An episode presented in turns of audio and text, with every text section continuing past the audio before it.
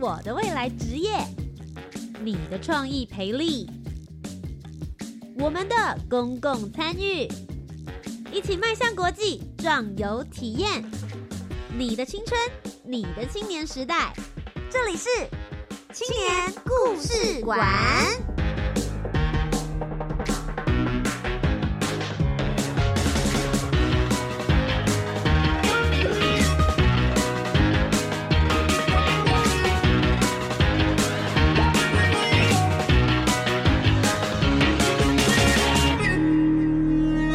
青年，一个故事，改变与感动就从年轻人开始。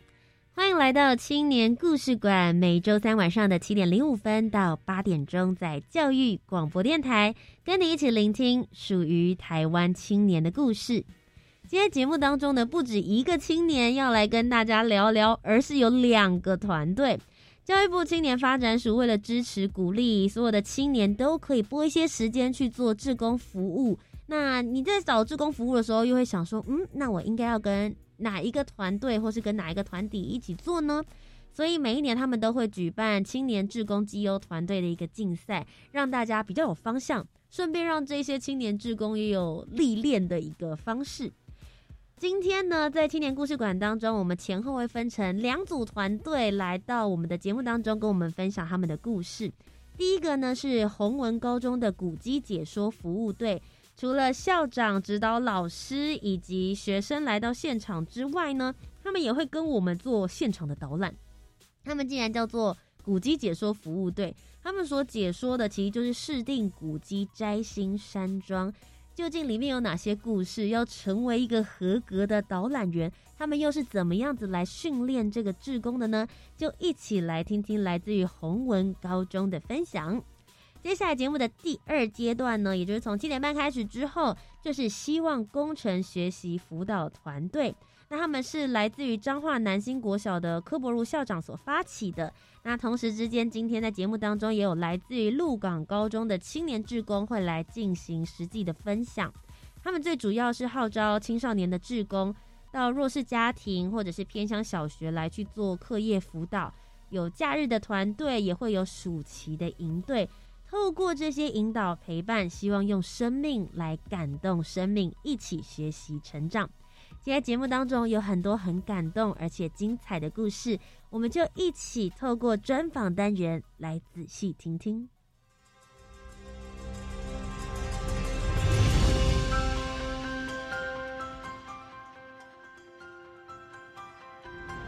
公共参与，青年组织。志工服务，Let's go，一起青年行动，I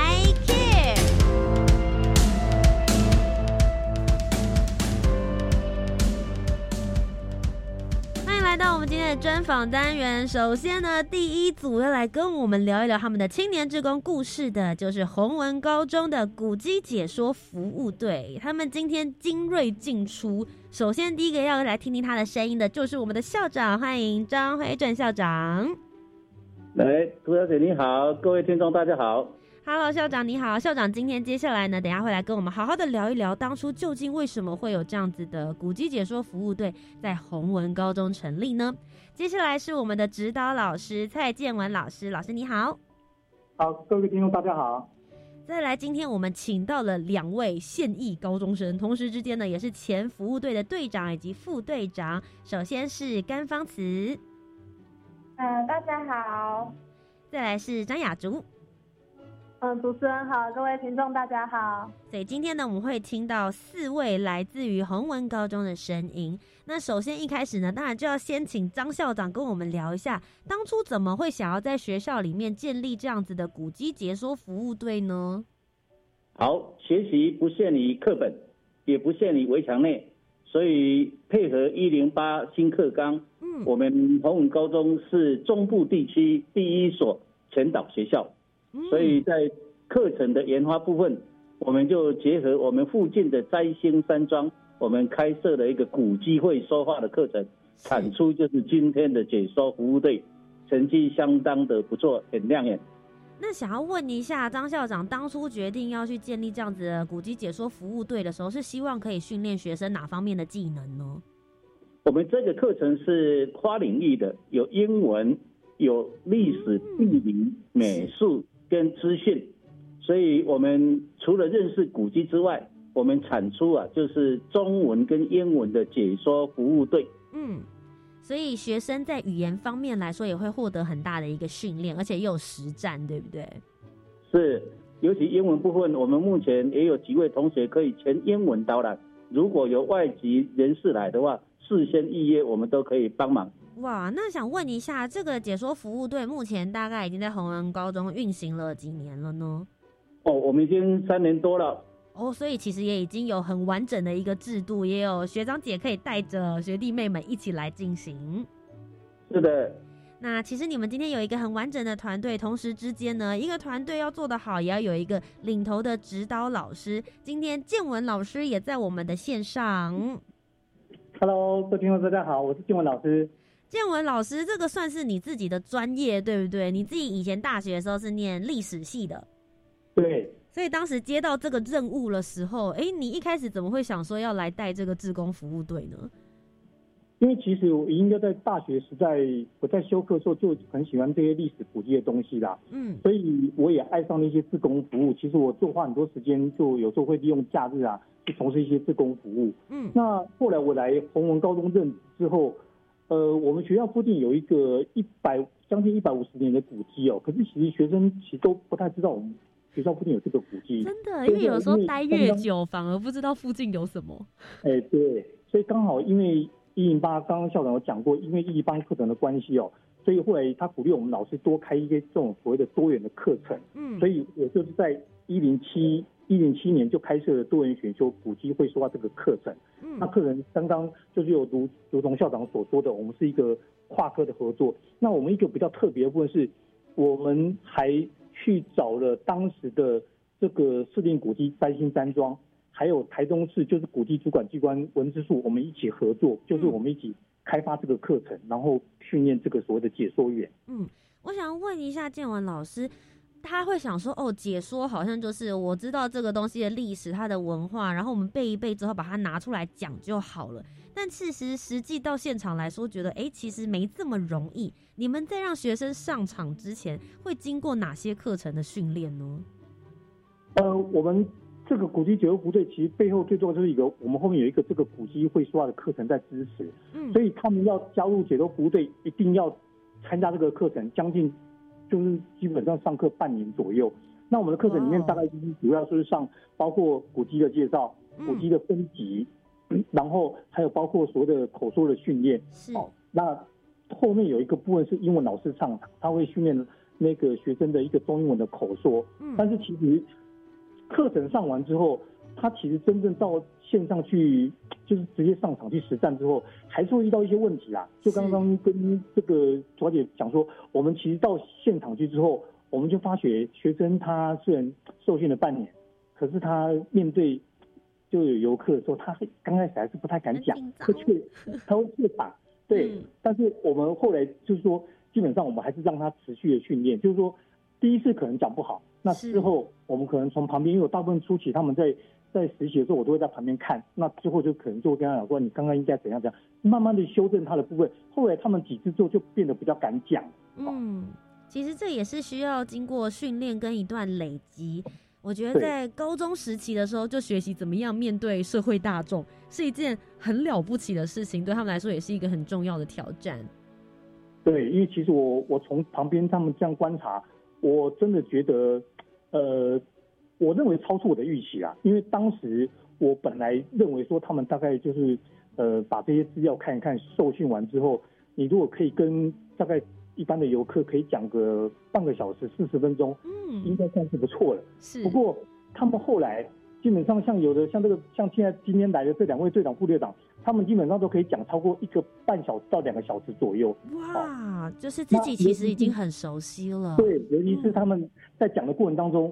呃，我觉得最让我欣慰的就是，有些东西是我们上课没有上过的东西。嗯，那可想而知，他们一定是从其他的自工老师或者是自己去自学，呃，学到的东西。那我觉得他这种东西其实真的也符合我们现在的这种新课纲的课程啊，就是要自学的能力、自主学习的能力啊。是。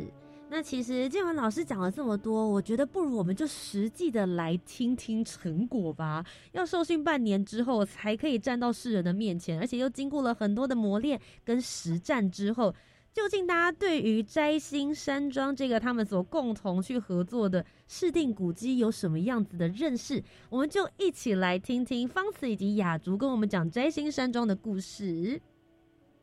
好，主持人好，各位听众好。呃，我是雅竹。那么，我想跟各位介绍一下摘星山庄为什么叫摘星山庄。首先，摘星山庄的建造者的主人叫林奇忠将军。那么，他当时啊，可以有这么多钱，然后来到台湾来建造一个这么美的建筑物呢？是因为他在清末的时候随军去参与了一个民变，叫太平之乱。那么他平乱有功，所以皇帝就赐给他很多金钱，所以他就嗯有足够的财力能够来到台湾来建造摘星山庄养老。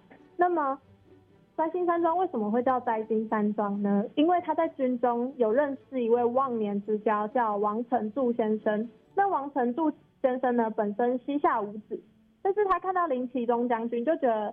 哎呀，这个孩子好，这个孩子就是心 呃心地善良啊，什么都好，所以就决定要收他为义子。那么王成度先生呢，在中国那边是有一个镖局的，他在经营一个镖局。嗯，那么那个镖局就叫摘星镖局。所以当林启忠将军来到台湾，然后建造这座山庄的时候，就为了饮水思源。所以呢，就把摘星山庄叫做摘星山庄原来如此，终于知道这个名字是从何而来的了。那么接下来方慈又要告诉我们什么样的故事呢？呃，我想讲一下之前，呃，摘星山庄呢有被评选为十大名宅之首，所以它其实这是很漂亮一个地方。像之前我们学校也有在夜晚的时候跟天文社一起合办一个。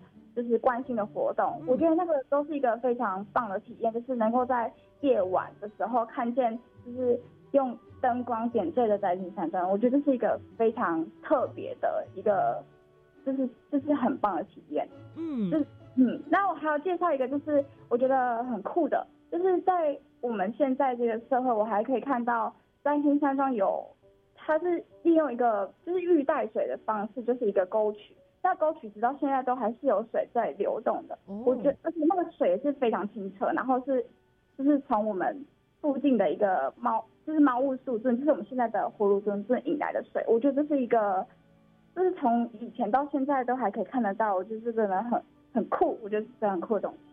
好的，谢谢两位给我们带来的非常非常精彩的故事。虽然我们没有办法看到画面，但真的就会觉得说好像对这个地区多了一点点的了解。建文老师觉得怎么样？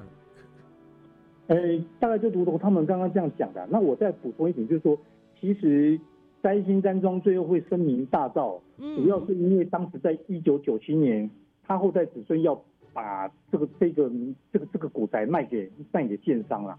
那后来这地方的文史工作者有发起抢救，嗯，但是抢救的过程当中，三星山庄最后还是遭到建商的破坏，啊，但是最终。还是留下了这座号称台湾十大名宅之首的三星山庄，而且当时这中间，呃，政府政府当时花了钱把这个古迹买下来了。不过也因为这件事情之后，大家也知道弹劾，因为这个当时就有明代就说这个政府的钱不是拿来给你拿来买古迹的，所以这是当时呃我们第一件政府用钱把古迹买下来，也是唯一的一件。因为从之后以后大概就是没有这个问，可能就是透过一些修法的部分哦，那。在这个古迹的保存部分，他才去做这个一些保存的工作，这样。哇，哎，指导老师不愧是指导老师，大家说没有三两三，没有办法来带这个古迹解说服务队，让我们非常完整的大概了解了一下摘星山庄。那其实我们刚刚看到他们非常精彩的表现，我自己会很好奇，方慈还有雅竹，你们自己本身在做这些志工导览的过程里面。有没有曾经比较特别一点的导览经验？呃，Hello，大家好，我是方慈。我想分享有一次我遇到了三位大概是六十七十岁的三位爷爷。嗯。那那时候他们我知道他们是三兄弟，那一开始呢，我就是按照我的自己的一个程序慢慢讲故每个故事。那在后来的时候，我发现他们三位游客就是可以非常的应应对，就是非常的能够应答。那在我导览过程当中，除了我自己的输出之外，我也有输入，就是三位爷爷们也有跟我讲一些老一辈的生活知识啊。我觉得最印象深刻的事情是，当时有一位爷爷，甚至就是在。那个在新山庄的灶咖就是厨房，嗯，就是演示了他们爷爷以前怎么吃饭的。然后我觉得这是一个非常特别的体验，对，这不是照片了，你是真的活生生看到他在讲述他以前古早时候的生活样貌。对，就是一个很特别的体验，所以这是我当时一个很深刻的事情。嗯，那同时其实你自己也有做英文导览方面的训练，对不对？对我们当时上课的时候，老师也有给我们一些英文导览训练。但其实很不容易耶，因为常常有的时候你在解说的过程里面，古迹会有很多的专有名词，然后可能有很多的历史朝代，这些其实都是需要另外准备，不只是你的英文要很好而已。对，我觉得就是凭着敢讲，就是就是不要怕，就是敢讲就可以，就是就算表达不清楚，但是我觉得就是可以在里面就是。接收到外国游客和我们的互动当中，就是可以了解的。嗯，有没有什么让你觉得说，哎，是在对国外的游客讲的时候，因为台湾跟他们的文化不太相同，然后不太知道怎么解释的事？嗯，有一个就是因为外国的游客就是不太了解风水这个含义。哦，对对，国外应该没有这种吧？什么坐北朝南的啦，或是什么门跟门不能对冲啊，类似像这种，他们应该比较没概念。对。对，就是虽然我当下就是可能没办法很清楚的解释风水这件事情是什么，但是我在事后就是会自己搜寻资料，或是询问英文老师，然后为下一次的导览做预备，这是我的一个一个学习的精神。那你现在会怎么跟他们解释风水？嗯，我会说风水就像他们以他们那边的怎么讲，就是就是我们台湾一个很特别，就是中国文化一个特别的。民俗，然后我会跟他们说，像比如说我们的，呃，很好的方位就是可能坐北朝南啊，然后像高新山庄的门楼呢，就是呃我们的文昌位啊，文昌位就是我们小孩子读书可以非常的顺利，然后考取功名，我就会再用例子的方式去解释，那就可以让他们更了解这样。所以就是一面导览的过程里面，你也一面也在学习当中，不只是单纯把你会的事情教给大家而已。是的，那再来是雅竹了。雅竹，你呢有遇到过什么样子的特殊导览情况吗？嗯，我那时候是替一群就是伊甸基金会的小朋友们解说。哇，因为古迹嘛，对于小朋友来说，可能相对会比较枯燥乏味一点，难一点，还没学到这样。对，就是可能不了解，就觉得哎呀，老房子而已，有什么好看的？嗯，但是。后来我发现，其实那群小孩子都非常认真的在听我讲。哇哦，很有成就感吧？对，那时候就看到一群小孩子围在我前面，然后睁着大大的眼睛，然后很很仔细的在听我讲故事，我就觉得很感动。就是他们居然没有，就是觉得很无聊，然后乱跑之类的。那我想要问雅竹，你觉得跟小朋友导览跟成年人导览，你觉得有什么样子的不同？你有什么诀窍吗？嗯，跟小孩子导览的话，我会用更简单的词语以及更活泼的一些语气，嗯，然后或者是进行更多的问答互动，来让他们觉得他们不是换到一个新的地方继续上课，嗯，那对，就是变成说故事的方式。因为其实这两个例子来说的话，你们都算是在里面得到了非常正向的学习能力，然后也得到了一点成就感。那像比如说方词，你有在过程里面有觉得很挑战，或者是有很挫折的时候吗？呃，像我一开始的时候，对于资料的掌握度不是太高，就是不知道这个资料上面和它所对应的雕像啊，或是胶纸条是什么样子，所以我一开始都会有错误。那还有前几次，就是一开始解说都会非常紧张，然后会怕自己会说错话。嗯，那甚至还有几次，就是因为自己的资料准备不足，所以被游客问到。那这些状况呢，出来都会就是会询问老师啊，然后和同学互相交流，或是多听文字自工讲解之后，就会让我越来越进步。那也懂得如何和游客有互动、有眼神交流。那这些经验就不是只是书本上可以学到的。那这些挫折呢，也让我的能力可以提升很多。我真的要跟方慈还有雅竹说，我其实访问过蛮多的高中生，你们两个的语言表达能力还有应对能力，真的，其实我觉得算是中高程度以上了。你们非常知道我在问的问，我问的问题很多是我事先没有给他们的访纲哦，那他们都可以很快的接住这些球，然后好好的回答这些问题，稳住自己的脚步，真的非常非常不简单。那雅竹你呢？也有曾经有些什么样子的挫折吗？有，就是也是一样，那时候也是刚开始进入解说队里面去进行讲解。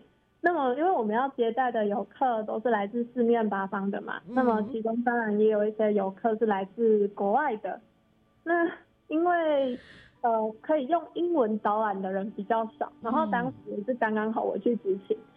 呃，我有呃，就说之前我有受过训练，是，但是因为没有办法有提前的准备，嗯，所以在讲的时候难免有一些磕磕绊绊的，嗯，但是然后因为又是面对国外的游客，相对的来说会更紧张一些，怕我讲的他们没有办法理解，嗯，但是后来我嗯。越讲，然后再加上他们有鼓励我，所以当下是有越讲越顺。然后回来的时候也有在更努力的去练习自己的英文的口说表达能力，多练一些专业的单词。只是从哪边跌倒，我们就先准备好下次从这边站起来的概念。对对对。今天听完了两位的分享，一个是前队长，一个前副队长嘛方慈以及雅竹的分享之后，老师觉得。怎么样呢？看到学生自己从一路从一开始都不太会，然后慢慢的去接触人群，然后自己清楚的表达。你看到这些学生的成长有哪些？呃，第一个我还是跟嗯，谢谢刚刚华姐对他们的称赞了。其实我这三年来，我看他们的进步是真的进步很很大。因为其实我还记得他们这两位刚开始在在面试进来之后，包括最后要去考那个口试的时候。他们大概顶多就只能讲五分钟、十分钟，嗯，啊，又后来这其中还有一个还有一个同学是还经过补考的，好，不过经过这两年的训练之后，我发觉他们累积不少的实战经验，到最后他们不管是跟就是不同的游客，他们会用不同的语言，还有包括眼神跟游客有眼神交汇，还有包括有时候还会有一些同理心，比方说我们因为古迹其实它的那个身上。身上的设施本来就比较少，嗯，所以他们有时候都还会主动提醒说啊，那些要要注意要要小心哦。其实我觉得像这样的学生，我觉得我们没有教他们，但是其实他们在学习过程当中，他们主动学习这这些东西，也许他们可能是从旁边的职工或者是从一些游客那边学习而来。可是我觉得这种东西对我来讲，我真的觉得他们呃这三年来讲，真的超出我的预期啊。那我觉得能在高中时代。他们能学到这些东西啊，我真的觉得就是他们自己手上的软实力，这一辈子受用无穷啊！这是我对他们的这三年看到的一些成果的展现。嗯，今天非常谢谢洪文高中的古籍解说服务队，包含校长建文老师方慈以及雅竹来到青年故事馆当中跟我们分享。等到疫情结束之后，我会非常非常想要去摘星山庄一趟，希望也能够听到你们为我的导览喽。欢迎你来，欢迎。今天非常谢谢四位来到我们的节目当中，那我们就稍待一会儿，再继续回到青年故事馆，听更多青年志工故事。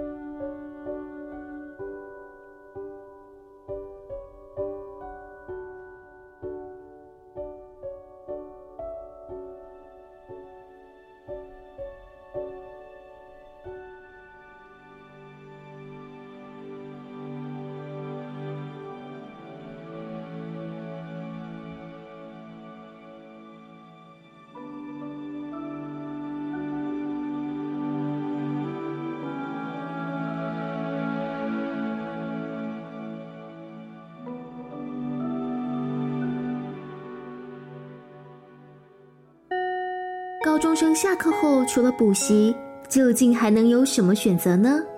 欢迎来到高校生的社团故事馆，这里是兴趣的摇篮，这里是快乐的泉源，这里是梦想的起点。每周二晚间十点三十二分到十一点，就让浩纯、姿荣、子涵、陈君带你探索最丰富精彩的高校生活。敬请锁定，今天不补习。由教育部举办试读剧读创意梗图征选，鼓励学生以流行梗图特有的诙谐趣味方式，创作具有在地文化特色的梗图文宣，希望学生对非法成瘾药物有正确认知。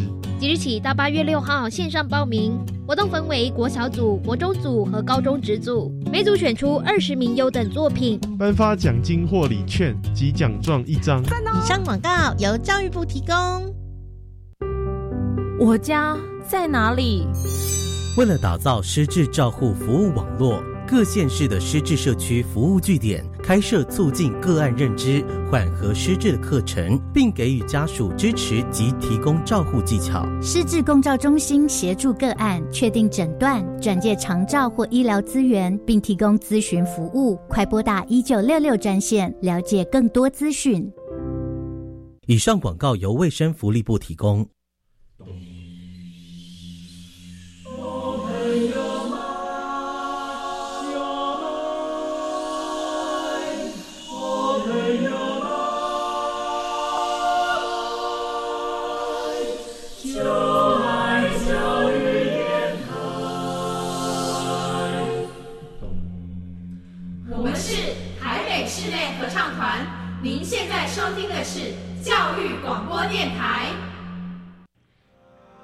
青年故事馆当中，今天接下来呢，要来继续跟我们分享的青年志工团队是来自于希望工程学习辅导团队。首先呢，我们就先来听听柯校长的声音，欢迎柯博如校长。OK，节目主持人还有我们青年故事馆所有听众，大家好，我是彰化市南新国小柯博如柯校长，目前是希望工程学习辅导团队的指导老师。是的，柯校长，其实在我当年刚接了青年故事馆的时候，我们有见过一次面了。哎，对，我两年前。对，然后我们当时他是来到电台当中，因为那时候疫情没有疫情，那时候还没有疫情啊，没错。对，所以我们有好好的面对面聊一聊，真的是对于在呃志工还有辅导学生这一块，我觉得是非常非常有热忱的老师。那今天呢，同时之间他也带了一位高中志工呢，也要在节目当中跟我们分享，是现在是高中三年级的黄继腾黄同学。节目主持人以及青年故事馆的听众，大家好，我是希望工程学习辅导团队的继腾，我来自国立鹿港高中汽车科。好，那在我们节目的一开始呢，我相信还是有一些人不太知道希望工程学习辅导团队在做些什么。柯校长先跟我们聊一下，究竟你们在做的服务，还有这一两年又有新增哪些的服务内容呢？好，OK 的，我们觉得，嗯，自工是一个延续下去的活动，但是我们很多活动都持续进行。我们希望团队大概是从民国九十八年五月成立到现在，嗯，所以大家已经走过了十几个年头。然后目前其实我们的志工人越来越多，可能大家比较知道，哎，希望团队在做什么事情。那所以目前我们的志工人数有将近一百多位。然后从过去到现在，我们目前努力的方向大家可以分成三个部分。第一个，我们都觉得志工除了有热情之外，更重要有专业能力。嗯。所以我们首先会做所谓专业培训的部分。我们在每年的七月跟九月。我们都会办理所谓两天一夜的自工训练，让新进的团员知道说我们自工团队的运作方向，还有你可能要必须具备哪些能力。因为我们里面好多组别，例如我们的教学组，你必须要具备上台说故事的能力；嗯，活动组可能就必须要有一些大地游戏或闯关活动这样设计的一些概念等等；资讯组你就必须要拍好相片。甚至具备剪辑影片能力啊，所以首先第一个部分大概就是我们的专业培训。是。然后第二个部分，等专业培训做完之后，很重要的开始就要进行我们的所谓的服务的内容了。然后从过去到现在，其实我们都是朝向所谓利用暑假还有假日的时候，就帮南新国小的小朋友办理营队活动。是，然后，然后我们今年还做一件很有趣的事情，我们有到汉堡湿地去做净滩的活动。哦，是，所以就是带着这些高中生志工一起过去吗？对，我们是一起参与，因为这一次的净滩其实参与的人好多，大概有一千多位。这么多？对，好多人啊！然后我们高中职工，我们一起参与，我们大概也派出大概五十几位的高中职工一起参与。是。对啊，所以其实很多时候我们都觉得，嗯，台湾好幸福，因为我们周遭都有美丽的海洋。嗯。啊，所以透过金滩这个活动，其实可以让更多人知道说，原来美丽的景色可以留在心里面，但是。我们随手这垃圾必须要带走啊，所以从过程当中也要呼吁大家，第一个一定要做好资源回收的工作，然后更重要的要做垃圾减量。嗯，啊，所以我们今年有个很很有趣的部分是所谓净滩活动，然后嗯，除了专业培训，还有这些服务内容，我觉得我们从过去到现在，我们很希望哦，台湾有更多的青年学子哦可以加入这种服务学习行列啊，所以。我们持续在做的一一件事情，就所谓经验分享。是。我们到目前这十几年十几年来，我们大概已经累积了大概七十几个场次，然后听众应该累积到一万三千多名了。嗯。对，希望分享我们希望团队的故事，还可以鼓励更多的青年学子，哦，可以一起加入服务的行列。然后每一个人尽一份小小力量，我们都可以让台湾变得更美丽。嗯。其实你们的志工服务现在感觉扩大到更多不同的层面，因为我之前认识希望工程的时候，你们感觉比较着重在辅导国小，就是偏乡小学的学生里面他们的一些课业内容，对不对？对，我们就是可能透过一些游戏的方式，让比如像大地游戏闯关活动，可能就是想要培养小朋友这种团队合作的精神，然后像美术课做一些劳作等等，还希望从小。可以培养小朋友对哎这种美感的一个兴趣等等，嗯，然后因为目前大概我们的人力各方面其实是充足的，所以我们也走向说哎也可以到从事竞餐部分。我觉得目前去联合国它有一个 SDGs 就是永续发展目标，他说我们希望更多人也可以关注自然生态这个区块。嗯，我很好奇耶，就是柯博校长当初在。呃，一起辅导，然后成立这个希望工程学习辅导团队的时候，你本身是国小老师，可是你找到的志工其实都是年纪稍微大一点点的青少年们，你是去哪里招募他们的？这这个故事很有趣，是我记得在民国九十八年的时候，我那时候应该是刚考上校长。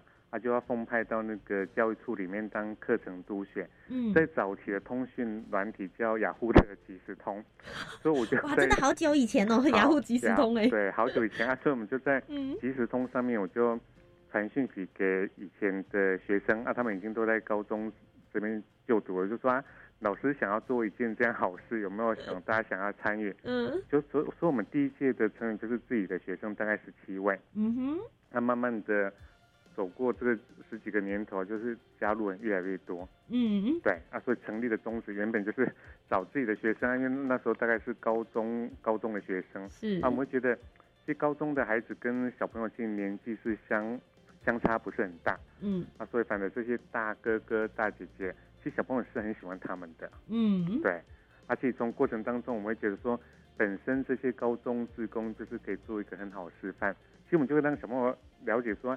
原来你看，这年纪只有大概十五岁、十六岁、十七岁，可能也大他们没多少哎。对，这些哥哥你看，姐姐一样可以利用假日，然后花自己的时间来陪伴大家学习跟成长。嗯，对，是一个很棒的善的循环。对，而且常常有人在说，你在教的过程里面。有的时候你自己也会去反馈你自己本身的学习情况哦，原来这个东西我做不够扎实，或是你会了跟你会教，哎，也许又是一个不一样的情况。没错，而且很有趣，我们过去曾经发生过好多很棒的故事。你看小朋友长大之后，因为我们的目前已经走到十第十三届了，那时候被我们服务过的小朋友，现在回来到希望团队担任职工。嗯，对，哎，把他培养长大了，然后他有能力可以来帮助别人了。因为年纪差没有几岁，所以你看经过。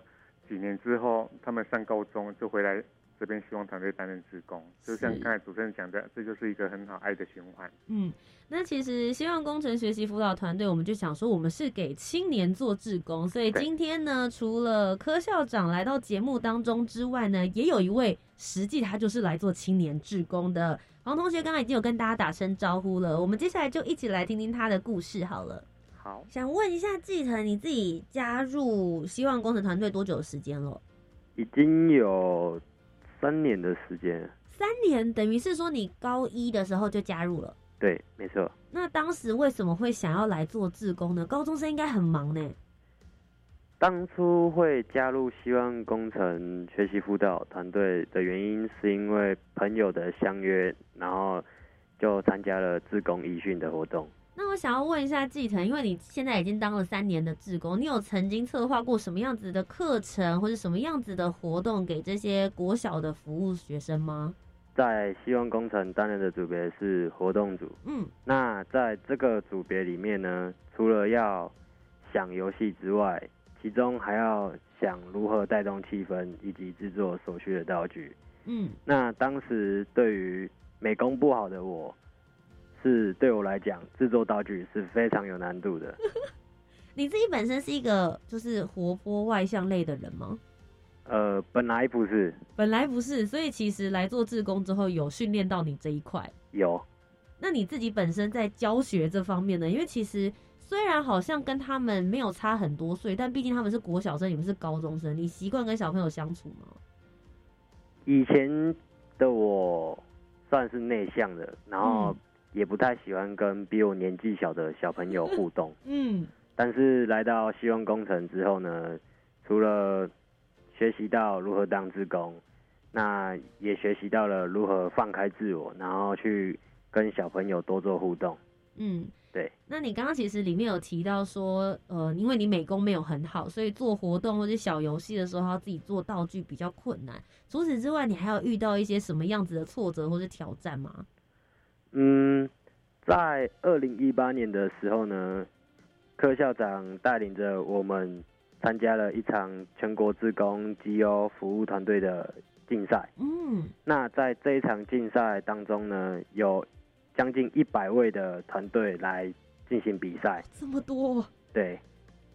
那在比赛的过程中，也看着许许多多的职工团队所带来的简报还有表演。那些表演呢，都令我非常震惊。嗯，这也造成了当时的我产生了非常大的压力。哎，那那一次比赛你是担任什么样的角色？呃，我是担任，就是我算是辅助而已。OK，对。那你也要一起上台，是不是？对，没错。OK，所以自己在下面的时候就有点错。对对。是第一次遇到这么大型的场面吗？对，没错。OK，那后来实际上台之后呢？嗯，在实际上台之后呢，因为其实这一场比赛对于我们来讲是非常重要的。嗯，那除了简报之外呢，团队与团队间的合作也非常重要。是，那只要稍有缺失，都有可能没办法让我们获得绩优服务奖的殊荣。嗯，那柯校长在比赛之前也不断的一直教导我们，然后并使我们的紧张感下降。嗯哼，于是我们在比赛的时候，靠着彼此的默契，成功完成了这场比赛。那其实你们在服务的过程里面呢，你们应该也会遇到很多的人事物，有没有其中让你印象特别深刻，或是你觉得特别感动的？嗯，特别有感触的话，大概是在我高一的时候，我们寒假有去。那个地摩尔小学做那个自工哦，你们去那边的职工服务内容是什么？去了几天呢？我们去了三天两夜。嗯，我们去那边的地摩尔小学办理冬令营的活动。是，那在去冬令营服务之前，你们做了哪些准备？嗯。除了有策划的，就是除了有跑流之外，我们另外就是还要再将我们所需要用到的道具全部都带上去。嗯，对。所以它跟你们平常服务的内容有些什么样子的不同，让你印象这么深刻？嗯，在南新国小办理假日营的时候呢，是就是帮忙的是南新国小的小朋友。嗯，那去蒂摩尔小学的时候是服务那边的偏乡小孩。是，对。那偏乡小孩呢，其实令我印象深刻的是，他们非常的活泼跟好动，那也促使了，就是促使让我对他们产生非常大的兴趣。嗯哼，所以就是服务对象的不一样，然后你们给的回馈也会不太相同。对。那我今天要问继承的最后一个问题是：你自己觉得在希望工程里面当志工，你自己有些什么样子的学习成长呢？嗯，除了让自己的个性比较更活泼开朗之外，当然我们也结交了许许多多的志工朋友。嗯，对。那虽然过程非常辛苦，但是做每一件事情必须要有努力过才会有成果。嗯，对。那希望这个成果对你来说是非常甜美的故事。我觉得其实蛮好的部分是你把你的善意、把你的爱心，然后把你会的事情交给他们，希望有一天他们也能够继续回馈给其他的社会。好好好的，刚刚听完了季腾同学的分享，柯校长觉得怎么样？他表现如何？OK，很棒。其实季腾本来就是一个很棒的孩子啊，所以我们。刚才我也鼓励他，接下来即将进入到四年很精彩的大学生活，嗯，应该好好不断的学习，哎呀，成为一个很棒的人，未来就可以帮助更多人。对，嗯，你自己本身的观察，因为像以季腾来说，他就是从高一到高三，然后都在希望工程团队里面，其实你可以很明显的观察到他的成长跟他的一个脉络曲线。你观察觉得一个学生待在这一个希望工程团队里面，他们实际能够得到些什么？嗯，其实我觉得很多的青年学子愿意投入这种所谓自工行列，我觉得有几个部分是他们为什么想要持续这样做。第一个，他们可以结交到很多志同道合的好朋友，嗯，也尤其愿意你看，就是利用自己的时间来帮助别人。然后第二件事情，我觉得他们可以找到自我。其实目前现在高中跟高职学生其实好辛苦。因为难免其实在学校的功课其实压力是很大的，嗯，所以他们常常跟我分享说，啊，其实他们来当志工的过程当中，很重要一点，他们说可以疏解这种所谓读书升学的压力，是可以跳脱一下生活框架了。对，然后他们说，其实过程当中，你看，你可以站在小朋友的面前，不管是担任过关主，或者成为一个很棒说故事人，其实过程当中也可以找到很多的一些成就感。嗯，对。那我其实很好奇，因为呃，当然我们大家都不断的在做志工，然后把自己的善意传递出去。但台湾真的二零二零年跟二零二一年因为疫情的关系，我们受到很多的阻碍。那想知道说，希望工程团队在这方面，你们的服务有做了一些什么样子的调整吗？OK，其实我们原本在五月跟六月份，我们本来有两个梯次的南新国小假日营营队，啊，这一次也是因为疫情关系，所以我们活动就先取消。就可能必须要等到疫情能够和缓之后，才有办法重现自工的风华。然后在这个过程当中，其实我们都透过所谓通讯软体，不然赖的方式，像我们昨天晚上，我们就是用九点到十一点的时间，我们就跟我们主要的干部，我们透过 Google Meet 来分享一下目前彼此的生活跟一些学习的一些状况。我觉得彼此保持这种很很密切这种联系或者关系的方式，未来。等疫情过后，我们重新办理活动，其实这件事情非常重要。嗯，因为其实就算是在做志工的过程，有时候大家不是说蜻蜓点水，我现在就是把我要服务的东西硬塞过去。对，其实是要维持一个长期的流动，这个情感连接才有意义。没错，而且透过这一次，其实也可以让大家静下心来，哎，再去反思说为什么当初想要担任职工。嗯，我觉得或许也是大家可以放慢步调。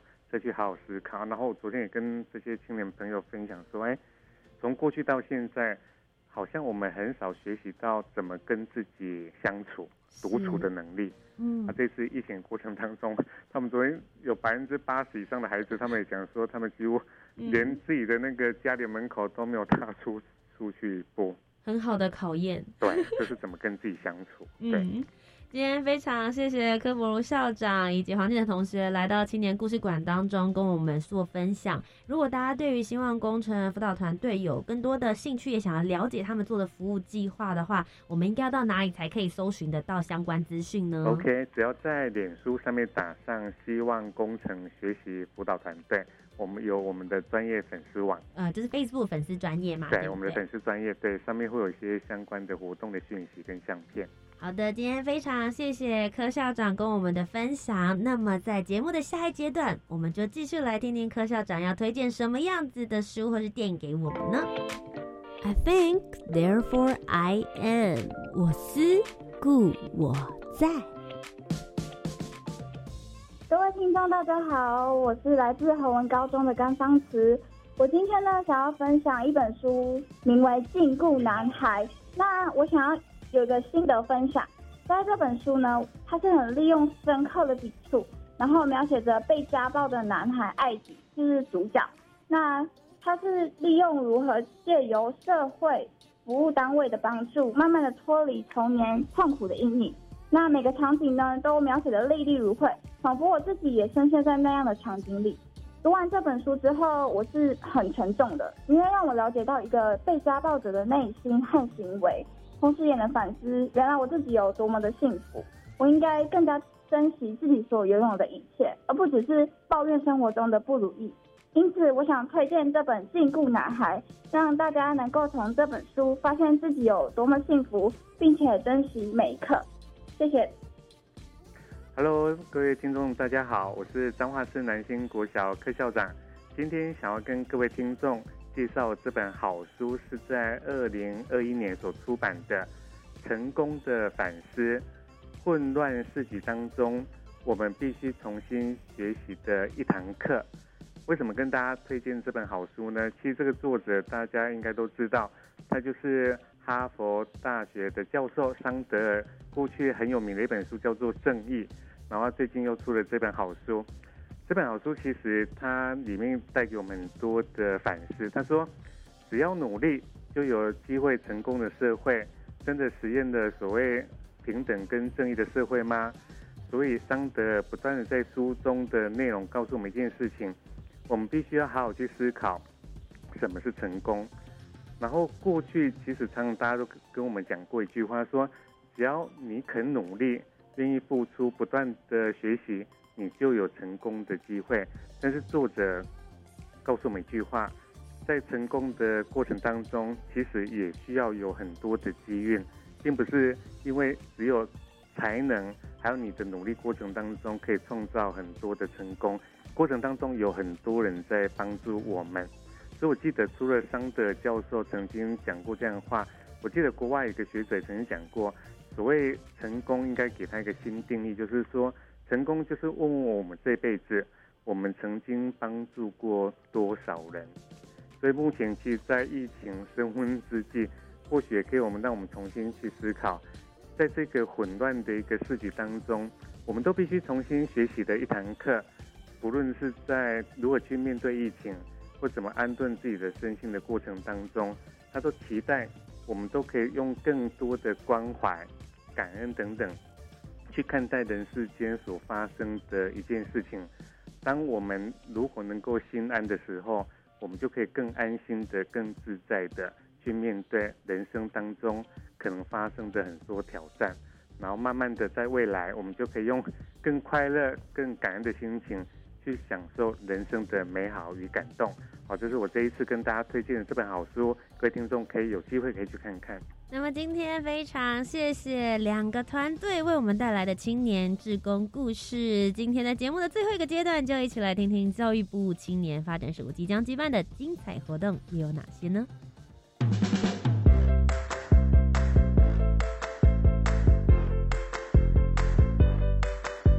你想参加的活动都在这里，活动地图 I enjoy。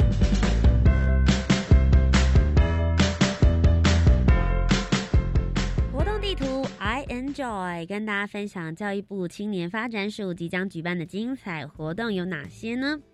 首先是一百一十年度大专校院学生职业辅导心得征文竞赛职业大未来，从即日起开始征件，到七月二十一号截止。教育部青年发展署邀请大专校院的在校生，包含应届毕业生，可以在参加校内或跨校的职辅课程或活动之后。发挥你自己的想象力，使用图文或是影音的方式，只要你分享给你的朋友，参与校内或是跨校职辅课程活动的一些启发，就有可能获得最高奖金五万元。相关的详细活动内容，只要到教育部青年发展署的青年职涯辅导资讯平台浏览及报名就可以了。一百一十年度青年创业家见习，目前呢现在正在征见习生，从即日起到九月三十号为止。那最主要就是结合了五十家 U Star 创新创业计划呼吁的新创公司，提供了五十个见习名额，最高三百小时的见习时数，给对创新创业有兴趣的青年及早了解新创的事物。那见习的期间呢，从现在开始一直到今年的九月三十号为止哦。那要跟大家讲一个好消息，就是见习的青年呢，还可以获得青年署提供每小时一百六十元的见习津贴，所以是非常非常难得的机会，请大家上 Reach 职场体验网就可以投递履历了。代代相传志工培力课程即将在七月的时候在新北市立双溪高中举办。最主要呢是由新北京青年志工中心来去做这样子的志工训练，以反思带领的方式认识 SDGs 十七项的指标，以及回扣台湾行动的角色，透过永续设计来认识环境永续的重要性，并且透过实物的案例，让学员了解过往的经验以及困境。如果想要报名参加的话呢，也一样上教育部青年发展署的官方网站。就可以找得到相关讯息了。I use voice 青年国际发声及蹲点研习计划，这个计划目前是第一阶段正在征建当中，一直到今年度的十一月三十号截止。欢迎十八到三十五岁的中华民国籍青年组队提案。最高有机会获得补助金额是十五万元。只要在台湾办理国际会议的活动，让世界看见台湾，那需要符合以下的几个条件。第一个呢是邀请参与的国家必须要达到三国以上，中国大陆以及港澳地区除外。第二个呢是邀请参与青年比例必须要达到活动总人数的二分之一以上才可以申请哦。本周的最后一个活动要跟大家分享的是青年壮游点计划。教育部青年发展署与非营利组织以及大专院校合作，于全国各地设置了青年壮游点，提供十五到三十五岁的青年深度的文化、部落、生态、农村、渔村、志工、体能等多元的活动，让青年体验台湾在地的生活以及文化。那里面也会有一些是依照在地时令、节庆或者是产业特色所推出的限定的壮游活动。欢迎大家可以上网搜寻“壮游体验学习网”，就能够报名参加了。以上就是本周的青年故事馆。如果你喜欢我们的节目内容，不要忘记要锁定每周三晚上的七点零五分到八点钟，在教育广播电台。我是节目主持人涂杰。如果有任何的回馈要给我，也可以上 YouTube、Facebook、Instagram 都可以搜寻图杰，就能找得到我喽。那么我们就下周节目再见了，拜拜。